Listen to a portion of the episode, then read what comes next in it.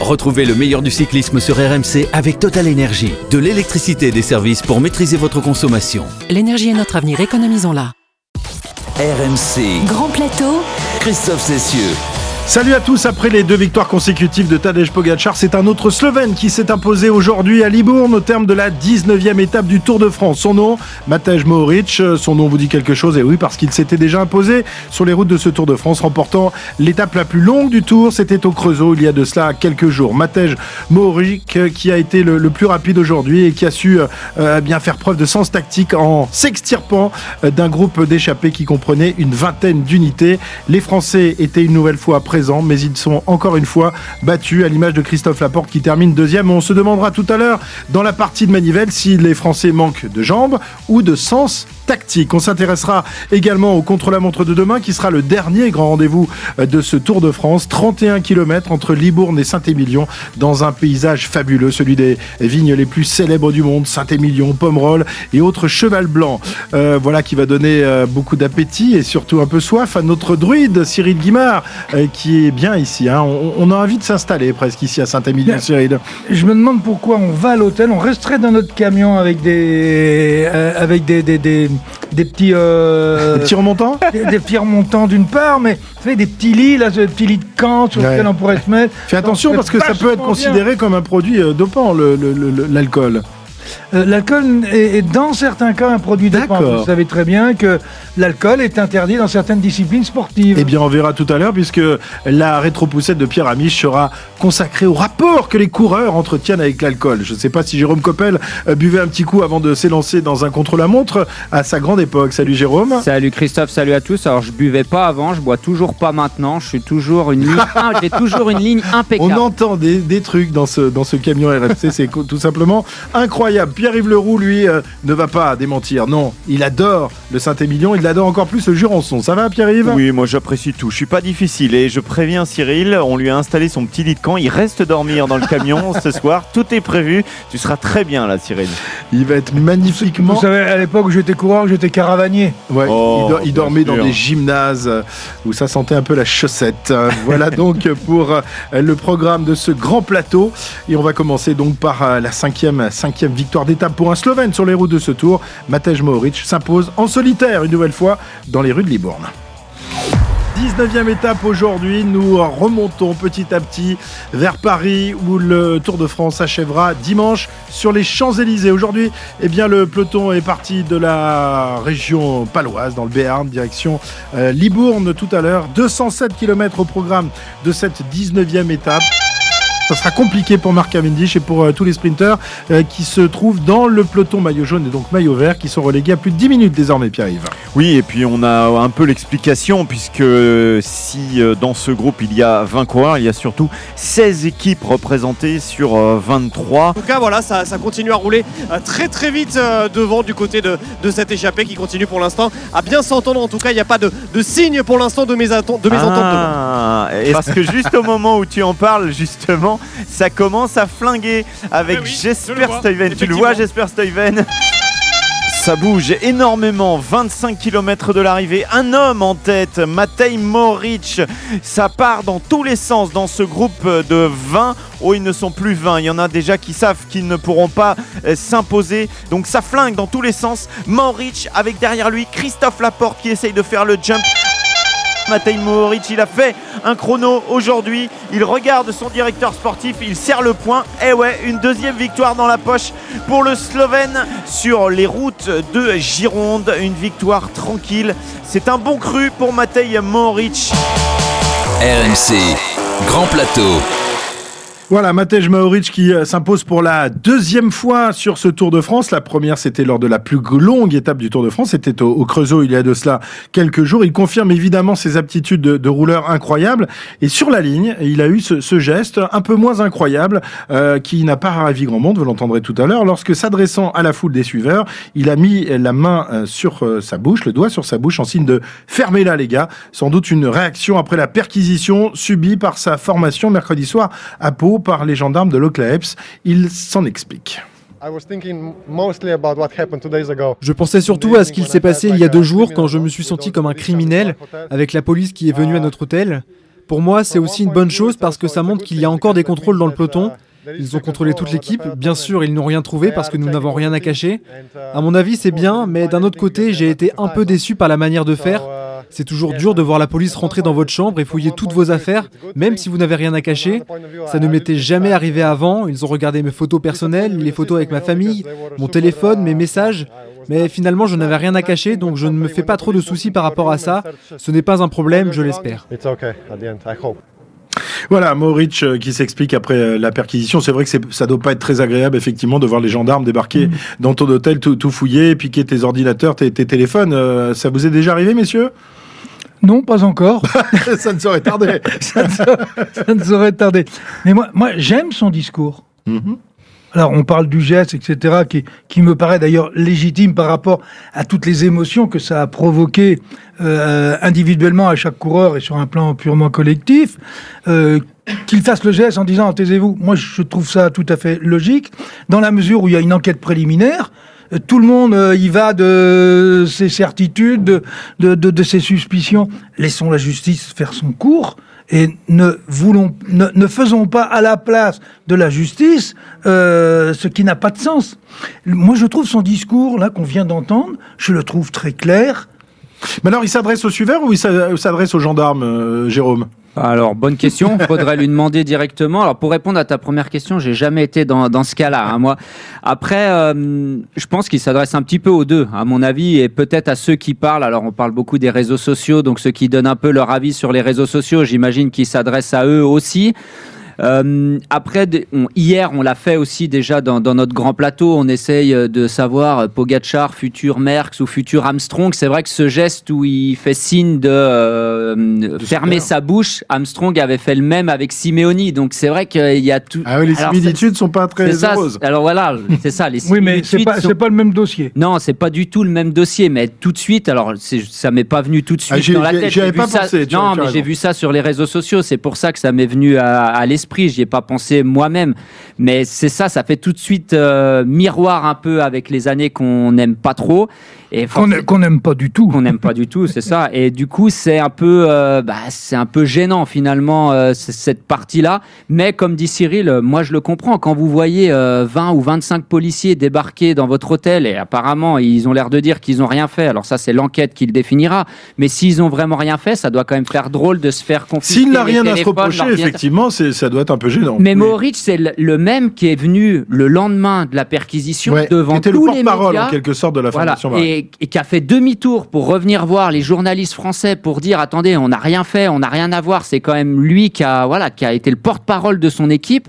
Donc si vraiment il a fait ça, j'imagine qu'il a rien à se reprocher. L'avenir nous le dira. C'est pas toujours le dernier qui a parlé qui a raison. C'est vrai. C'est pour ça que je dis, c'est l'avenir qui nous le dira. On n'en sait rien, mais en tout cas, laissons, il laissons, laissons, la justice. la justice D'un autre côté, on peut comprendre sa réaction, mais regardez, ça relance le débat euh, parce que tout le monde se dit, mais mais pourquoi a-t-il fait ce geste? Ben oui, parce que il y a eu la perquisition, donc du coup, on en parle au lieu de, de parler de sa performance sportive du jour. Mais ça n'aura rien changé. Je suis désolé. Ouais, alors, qu'il fasse le geste ou pas le geste, ça n'aura rien changé. C'est ça. Et je suis d'accord avec Cyril parce que quand il a gagné sa première étape ou quand Pogacar gagne son étape, Pogacar, il n'y a pas eu de perquisition dans son équipe. Et pourtant, il y a des débats. Quand Mohoric remporte sa première étape, on n'a pas. Oh, si, si, si, sur les réseaux, c'était déjà ah, parti. il est slovène, il est il est là, machin, machin. Et puis euh, pour Pogachar, c'est la même chose.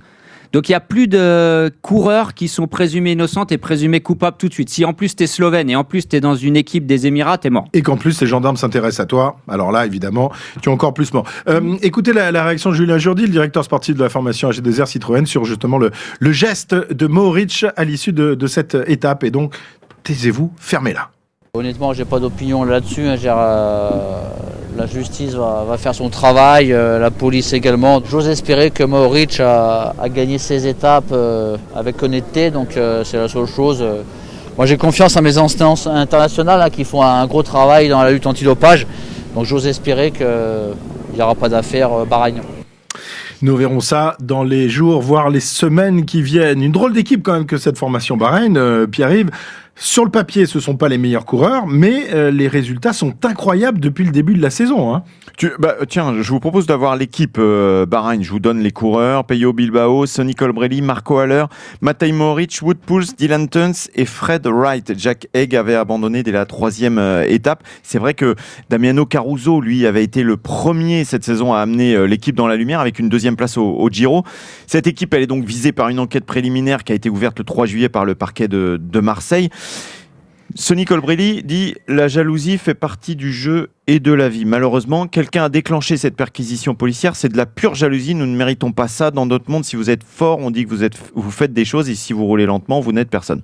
C'est vrai qu'il y a des soupçons euh, sur euh, celui aussi qui, euh, de sprinter, est devenu un peu grimpeur. Il surprend un peu les suiveurs du tour. Et on le rappelle, c'est une équipe qui s'est imposée à trois reprises. Dylan Tuns et puis donc deux fois Tadej Mo Matej Mohoric. Alors, il y a l'équipe Bahreïn, mais il y a aussi ce pays la Slovénie, euh, d'où euh, Mohoric est, issu. Cinq victoires sur les routes de ce tour, trois donc pour Pogacar, deux euh, pour Mohoric. Tout cela pour un pays qui ne compte que 2 millions d'habitants, Pierre-Yves, mais un pays très sportif, hein, parce qu'il n'y a pas qu'en cyclisme qu'il y a de grands champions en Slovénie. Bah oui, c'est une terre de champions. Alors c'est vrai qu'on les connaît plus pour les basketteurs qui ont été champions d'Europe en 2017, les volleyeurs qui ont été vice-champions d'Europe en 2019, mais c'est vrai qu'au niveau du cyclisme, il y a euh, environ 1600 euh, licenciés, 70 professionnels. Alors ça augmente un peu avec les années, euh, avec ses prestations évidemment de, de Pogacar notamment. Il y a eu un, un, véritable coup de boost avec la formation des entraîneurs qui étaient de bons coureurs dans les années 2000, mais qui n'étaient pas des champions et puis qui ont permis de, former un peu cette jeunesse. Il y a derrière des coureurs qu'on connaît pas encore très très bien, mais qui poussent un petit peu. On parle par exemple du grimpeur Jaka Primozic qui pourrait euh, dans quelques années euh, passer euh, dans, dans le haut niveau, mais c'est vrai qu'il y a toujours aussi cette part d'ombre, puisqu'il y a 42%, on le rappelle, des coureurs passés pro entre 2009 et 2019 qui ont été suspendus pour dopage. C'est la deuxième place des pays, quand on les classe comme ça au niveau du dopage, enregistrant le plus de 4 dopages, juste derrière la Colombie. Voilà, incroyable Slovénie, et encore Primoz Roglic a abandonné le, le, tour. Il faisait partie des, des, grandissimes favoris, avec, au même titre quasiment que Pogacar. On les mettait sur la même ligne au, au départ de, de, ce tour. C'est quand même dingue d'avoir autant de, de, coureurs de très haut niveau, Cyril. Du plus haut niveau. Du plus haut niveau, oui. Plus haut niveau. Et qui arrivent de, j'ai envie de dire, d'horizons différents, puisque si on prend Roglic, Roglic est arrivé... Sauteur à ski. Euh, sauteur à ski, et il, euh, et il arrive dans le vélo. Donc il, il est dans il est dans un parcours complètement euh, atypique. Alors maintenant, c'est pas parce qu'il y a eu euh, X coureurs qui se sont fait planter à une certaine époque, peut-être parce qu'il y avait un certain laxisme où ce petit pays pouvait tout se permettre, qu'aujourd'hui, on doit dire Pogachar est dopé et euh, Tadej, euh, comment, euh, Maoric est dopé. Attendez, faut, il y a un moment, il faut garder un tout petit peu de, de, de, de sérieux et d'objectivité. Pour, parce qu'il y a eu tant de coureurs de piquet euh, en Slovénie de, de, dans les 15 dernières années que les deux ou trois meilleurs champions sont obligatoirement dopés. Ça, je me refuse à l'accepter. Et puis il y a toujours un élément euh, important, et on en parlait beaucoup à l'époque de Chris Froome, c'est le parcours euh, d'un coureur et de sa jeunesse. Matej Mohoric, champion junior, du monde, junior, espoir. C'est un des plus beaux comme, comme Pogacar. Pogacar qui ne vient pas de rien, hein, qui est monté en puissance petit à petit depuis ses plus jeunes années. Ce ne sont pas des champions qui débarquent de la Lune d'un seul coup, hein, Jérôme. Non, mais c'est pire pour Pogachar. C'est que Pogachar, il avait un petit problème, c'est qu'il avait un retard de croissance. Quand je dis un retard de croissance, bon, euh, normal. Mais il était petit et il se battait contre des grands. Tiens, ça et... nous fait penser à Léo Messi. Et pourquoi pas euh, Et le fait d'être, euh, d'avoir le sentiment d'être inférieur aux autres. Alors, il gagnait pas, mais il se battait comme une bête parce qu'il voulait devenir. Mais là, je parle quand il a euh, 13, 14, 15 ans, même pas, même avant, à 8 ans. Donc voilà quelqu'un qui s'est forgé un esprit de, de, de, de, combattant, un esprit de gagneur. Et on va y revenir sur l'esprit de gagneur tout à l'heure dans un autre dossier. Très bien. Les euh, Français euh, qui sont placés mais, mais, battus, on y reviendra aussi dans un, histoire, dans un instant. Euh, juste aussi euh, revenir sur cette nouvelle victoire d'un homme en solitaire. C'est la dixième fois depuis le début de, de ce tour. Comment, comment on l'explique? Jamais vu. C'est du jamais vu dans l'histoire du, du tour. Jamais vu et aujourd'hui on peut... Alors, c'est comme tout, n'analysons pas à chaud comme ça, brutalement, et ne trouvons pas des explications ou des justifications. Bon, il va falloir analyser pourquoi le système le, système de course qui a eu lieu sur ce Tour de France fait que, à chaque fois qu'une échappée est partie, le plus fort de l'échappée est allé gagner. C'est la première fois que ça existe, que ce soit sur le Tour d'Espagne, le Tour de France euh, euh, ou le Tour d'Italie, c'est la première fois. Et moi, je m'interroge sur les raisons qui font que. Alors, quelles sont-elles les raisons Mais non, justement, tu, tu je nous vais donneras dans 48 heures, c'est ça Non, non, non attends, on répond pas comme ça. Là. Ah oui, d'accord, d'accord. J'ai la science, je, je, détiens la vérité, j'ai la, bon. bah la si, quand même. Enfin, tu l'as quand même. Oui, mais je l'aime, je la dis pas tout de suite. Est-ce que tu auras la réponse sur les Champs Élysées euh, Ça nous laisse 48 heures. Non, parce qu'il faut que j'analyse. Il faut analyser de façon beaucoup plus profonde. D'accord. Pourquoi les échappés qui partent au départ après une heure ou deux heures de course, où il y a une, castagne pas possible. D'un seul coup, vous avez un groupe de 8, 10, 15, 20. Aujourd'hui, euh, c'était encore plus de 20.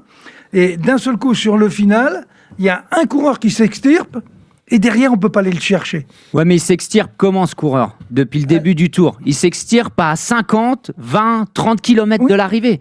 Avant, ça arrivait sur les autres éditions, il y avait une échappée et un coureur, il s'extirpait du, groupe des. Voilà, c'est ça, dans les 10 derniers kilomètres, les 5 derniers kilomètres et il gagnait avec quelques secondes d'avance.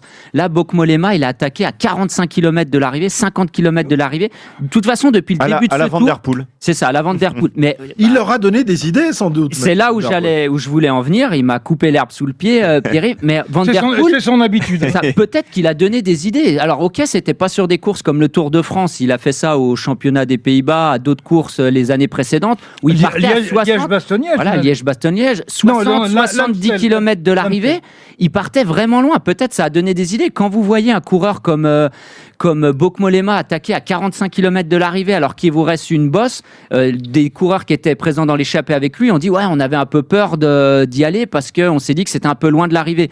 Ben, finalement ça a donné des idées à tout le monde et encore aujourd'hui Mohoric il est parti à 25 km de l'arrivée. Une fois de plus, euh, bah, les Français euh, n'ont pas réussi à, partir. Ils étaient dans le groupe. Hein. Ils sont placés à l'arrivée, placés, mais encore une fois battus. Christophe Laporte, qui semblait pourtant en grande forme, termine deuxième. Alors, que manque-t-il à nos coureurs? De bonnes jambes ou de sens tactique? C'est le thème de la partie de Manivelle. RMC. La partie de Manivelle. Voilà, Christophe Laporte, mais également Franck Bonamour, euh, Anthony Turgis, ils étaient plusieurs évidemment dans, dans le groupe euh, de 20 hein, qui s'est extirpé du, du, du peloton. Euh, malheureusement, malheureusement, bah, les Français une nouvelle fois jouent euh, battus avec Christophe Laporte qui termine premier des battus puisqu'il termine à la deuxième place. On l'écoute. La seule satisfaction que j'ai, c'est que j'ai fait la course que je voulais aujourd'hui, que j'avais envisagé au début de ce matin. Un groupe de costauds qui sort et qui va jouer la gagne. J'y étais, c'était pas facile d'y être, j'étais content d'y être. Après, j'ai fait la course vraiment, j'ai pas fait spécialement d'erreur. J'ai couru euh, assez juste, euh, j'ai fait beaucoup d'efforts, mais comme tout le monde, il y a eu beaucoup d'attaques. Quand il est sorti, euh, je suis sorti en compte derrière, mais j'ai pas réussi à rentrer. Il était vraiment plus fort, donc il n'y a pas le regret de faire deuxième parce que voilà, j'ai fait ce que je pouvais, j'ai donné le maximum. Mais bien sûr, c'est décevant de faire deuxième décevant évidemment, euh, d'autant que euh, si l'arrivée s'était faite au sprint, Christophe Laporte avait de grandes chances d'aller euh, s'imposer, lui qui est l'un des meilleurs sprinteurs français. Pourquoi les Français n'y arrivent pas sur ce Tour de France alors qu'ils ont tout le temps été représentés dans les, dans les échappées, Cyril? Bien d'abord, quand on dit que ça roule vite, la plupart du temps, et c'est pas, ça date pas de cette année, sont les Français qui lancent la bagarre, qui vont dans les groupes, et c'est eux qui font la moyenne de la, course. Et ils sont pas à l'arrivée. Alors ça, on peut se poser euh, la vraie question. Est-ce que les Français savent gagner? Est-ce qu'ils ont été formés, développés pour aller chercher la gagne? Vous savez, quand vous regardez euh, au plus haut bas niveau, y compris dans l'éducation nationale, vouloir être le premier de la classe, c'est pas bien vu. Vouloir être le premier, euh, non mais c'est, attendez, alors reprenez, on va pas développer pendant deux heures, mais ça je pourrais si vous voulez. Euh, on développe pas l'esprit de la gagne. On dit ah non, euh, euh, on doit être collectif, on doit être ceci, et puis surtout, on a ce discours permanent. Ah, je me suis fait plaisir. Pour moi, c'est quoi la source du plaisir? La source du plaisir, c'est la gagne. Et si vous faites la relation entre les deux, les Français, ils se font plaisir parce qu'ils sont devant.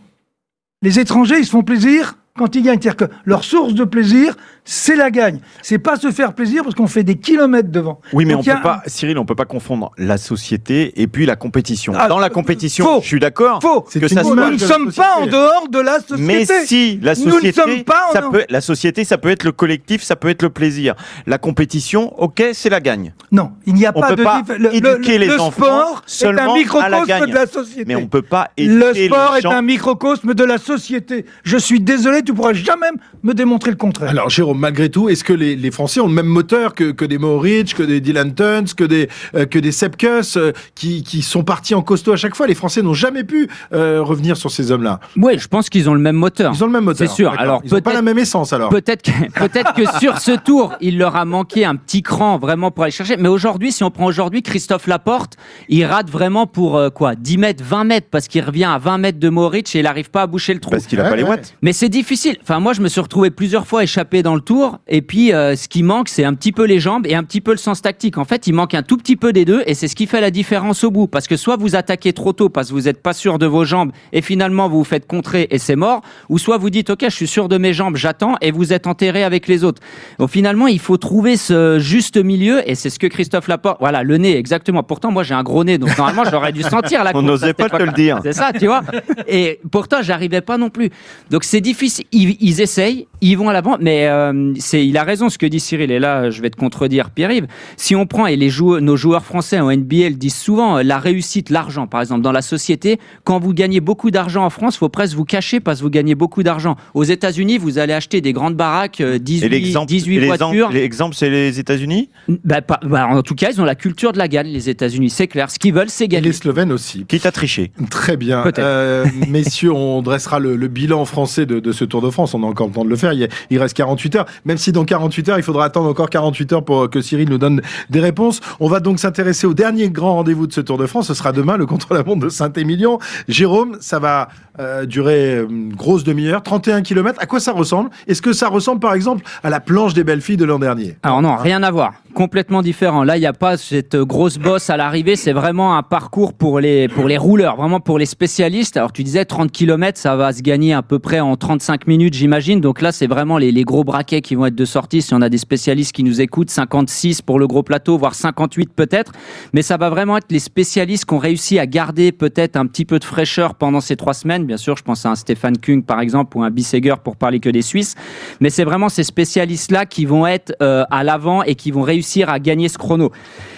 C'est un chrono vraiment euh, roulant, je l'ai dit, il y aura quelques petites parties techniques, mais des grandes cuvettes, ça monte, ça descend. Et un chrono en troisième semaine, c'est jamais la même chose qu'un chrono euh, comme on a eu entre Changé et Laval. Donc on pourrait avoir quelques petites surprises, même si le chrono devrait se jouer. Alors euh, toujours, on va garder Pogachar dans le jeu parce qu'il est tellement au-dessus du lot que peut-être il peut aller gagner l'étape. Mais entre Pogachar, Van Aert, Kung, Asgreen, Vingegaard, peut-être voire Bisseger. Mais ça sera vraiment, j'imagine, un spécialiste qui va l'emporter demain. Alors, euh, quels sont les, les enjeux de ce dernier contre la montre, Pierre? Il en reste encore des enjeux dans Ouais, le Tour de ouais, France il n'y en a pas beaucoup, mais euh, notamment pour la deuxième place, c'est quand même serré entre Jonas Vingegaard à 5,45 et Richard Carapace qui est à 5,51.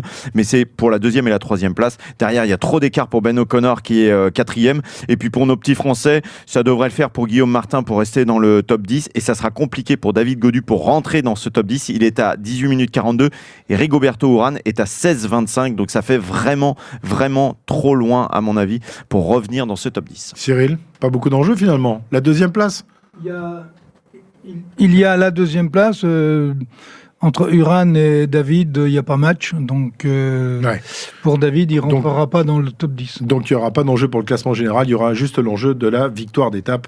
Et là, ben, on verra. Et pour le les- classement par points, ça joue pas non plus. Eh non, ni pour le classement de la montagne, ni pour le classement du, du meilleur jeune. Si, pour le meilleur jeune, mais enfin, il y en a un de jeune. Et qui Mais ça reste quand même une très belle étape à aller gagner, y compris pour Pogacar. Exactement. Et ce chrono se déroulera dans les vignes les plus célèbres de la planète, celle de Saint-Émilion, Château Cheval Blanc, Pomerol, des noms qui font rêver et qui ont donné une idée à, à Pierre Amiche. Évidemment, quand on parle d'alcool, il se présente, celle de s'intéresser justement au rapport entre les coureurs du peloton et l'alcool. Donc, le thème de la rétropoussette, il est là avec Pierre Amiche. C'est à Zandvoort, en Hollande, que se déroule le championnat du monde de cyclisme. RMC, André Darrigade est le plus rapide au sprint. La rétro-poussette.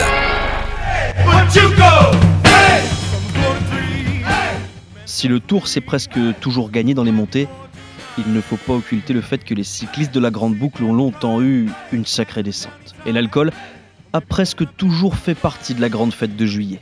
Au ravitaillement, d'abord, en direct à la télévision, Eugène Christophe, premier porteur du maillot jaune en 1911, dévoile le mystère sur le contenu des gourdes. On prenait du thé, de l'eau de vitelle, et pour, pour finir, des fois un petit peu de champagne, pour finir une épreuve.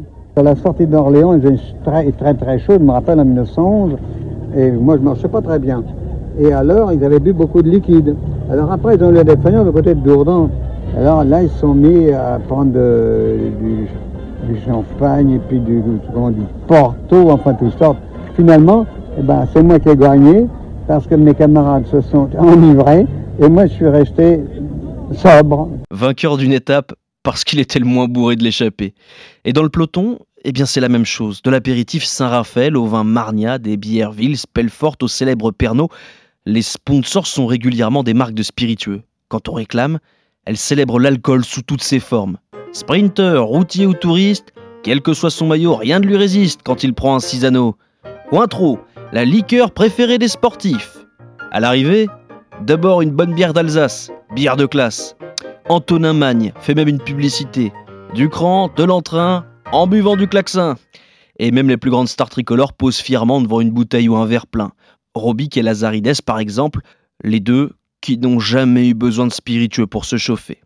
À l'arrivée d'une étape, Jean Robic, d'une petite voix rageuse, lâche Si tu m'as poussé dans le col de la Croix de Fer il y a deux ans, alors que je t'avais rien demandé, c'était pour me ridiculiser devant le public. Réponse de Lazarides N'empêche que t'étais bien content. D'ailleurs, personne n'a jamais eu besoin de te pousser pour que tu sois ridicule. Répète pour voir Bah ouais, je le répète. T'es ridicule sans qu'on te pousse. Alors inutile de dire que quand il fait chaud sur la route, dans le peloton, forcément, il fait soif. Le midi pour les coureurs, c'est le Sahara, le pays de la soif. Par une chaude journée, ils arrivent à transpirer 3 ou 4 litres. Alors ils boivent. Ils boivent n'importe quoi, ce qui leur tombe sous la main. De la bière, du vin rouge, du champagne, des chocolats glacés. Il faut dire que la société de l'époque n'a pas tout à fait le même rapport à l'ivresse. Illustration avec ce très sérieux sujet du journal télévisé au sujet de la canicule de 1977. Est-ce qu'il y a une heure pour boire de la bière? Oh, je pense pas, non. Non, qu'il soit 11h, qu'il soit midi, qu'il soit 6h, du moment qu'on a chaud, on a soif, on boit de la bière. Et puis, la bière, ce n'est pas mauvais pour la santé, à condition d'être raisonnable, bien sûr. Le Comité national de défense contre l'alcoolisme dit même qu'on peut en boire jusqu'à un litre et demi sans danger pour la santé. Cela fait quand même six bonnes chopes et de quoi se désaltérer dans une journée. Malheureusement, certaines histoires tournent au tragique. En 1967, Tom Simpson attaque le Ventoux. Et rapidement, dans cette étape qu'on surnommera l'étape de la soif, il veut boire. Alors il avale tout ce qu'on lui tend bière, cognac, vin. Et la suite est malheureusement bien connue. Nous sommes à 3 km du sommet du mont Ventoux. Et nous arrivons à la hauteur de Tom Simpson qui titube sur la route, aidé par des spectateurs qui veulent absolument le faire repartir, mais il en est incapable. Normand, le caméraman, et Damien, son motard, s'arrêtent et filment les derniers moments de Tom Simpson. Quelques instants plus tard, l'hélicoptère l'évacuera sur l'hôpital d'Avignon. À 19h, M. Félix Lévitan annonce Tom Simpson, le champion du monde, est mort. Autre péripétie du tour, cette fois moins dramatique, avec Abdelkader Zaf, l'un des premiers cyclistes africains qui participe au Tour de France. La foule acclame Abdelkader Zaf. Tous les 50 mètres, un spectateur lui tend une gourde ou la rose. La légende raconte qu'une bouteille contenait du vin. Puis Abdelkader s'écroule de nouveau. Il sent le rosé, dit le médecin du Tour. Il doit abandonner, pourtant certain de sa victoire, en ce 27 juillet 1950. Il va se remettre sur son vélo, repartir en course, mais à contresens. Aujourd'hui, le seul champagne toléré est celui qui coule dans les rangs des vainqueurs du Tour, en route vers les Champs-Élysées. Et avec modération, bien entendu. Je bois systématiquement. Voilà, un petit peu de champagne dimanche, ça suffira. non. Il y a aussi la fête après tour, hein, Jérôme. Ça, c'est copieux quand même. Hein. c'est assez copieux. c'est la, la 22e étape du Tour de France euh, le, soir. Alors euh, là, euh, bien sûr, avec les, les conditions sanitaires, on ne sait pas trop, et les Jeux Olympiques. Avec la fatigue accumulée, ça doit, on doit être vite couché quand même. Bon, on coûte pas cher en alcool. Hein. le, dimanche soir, les cyclistes, ils coûtent pas cher en général. Ça, va bien. Non, mais bien sûr, il faut aussi décompresser. Les coureurs du Tour de France, ils sont comme tout le monde et ils ont besoin de, de dégoupiller de temps en temps. Et ça se passe souvent le, le dimanche soir. Alors là, un peu différent avec les Jeux Olympiques derrière pour ceux qui vont enchaîner. Ils vont pas faire la fête, ils seront déjà dans l'avion pour Tokyo. Bon, et avant de faire la fête, il y aura donc ce dernier chrono demain à Saint-Émilion, entre Libourne et Saint-Émilion. Et on aura l'occasion de reparler de bons vins tout au long de cet après-midi qui nous attend demain entre 14h et 18h pour l'intégral tour. Merci messieurs, bonne soirée. Et on se retrouve évidemment demain 14h. Ciao, ciao. RMC, Grand Plateau. Retrouvez le meilleur du cyclisme sur RMC avec Total Énergie. De l'électricité et des services pour maîtriser votre consommation. L'énergie est notre avenir, économisons-la.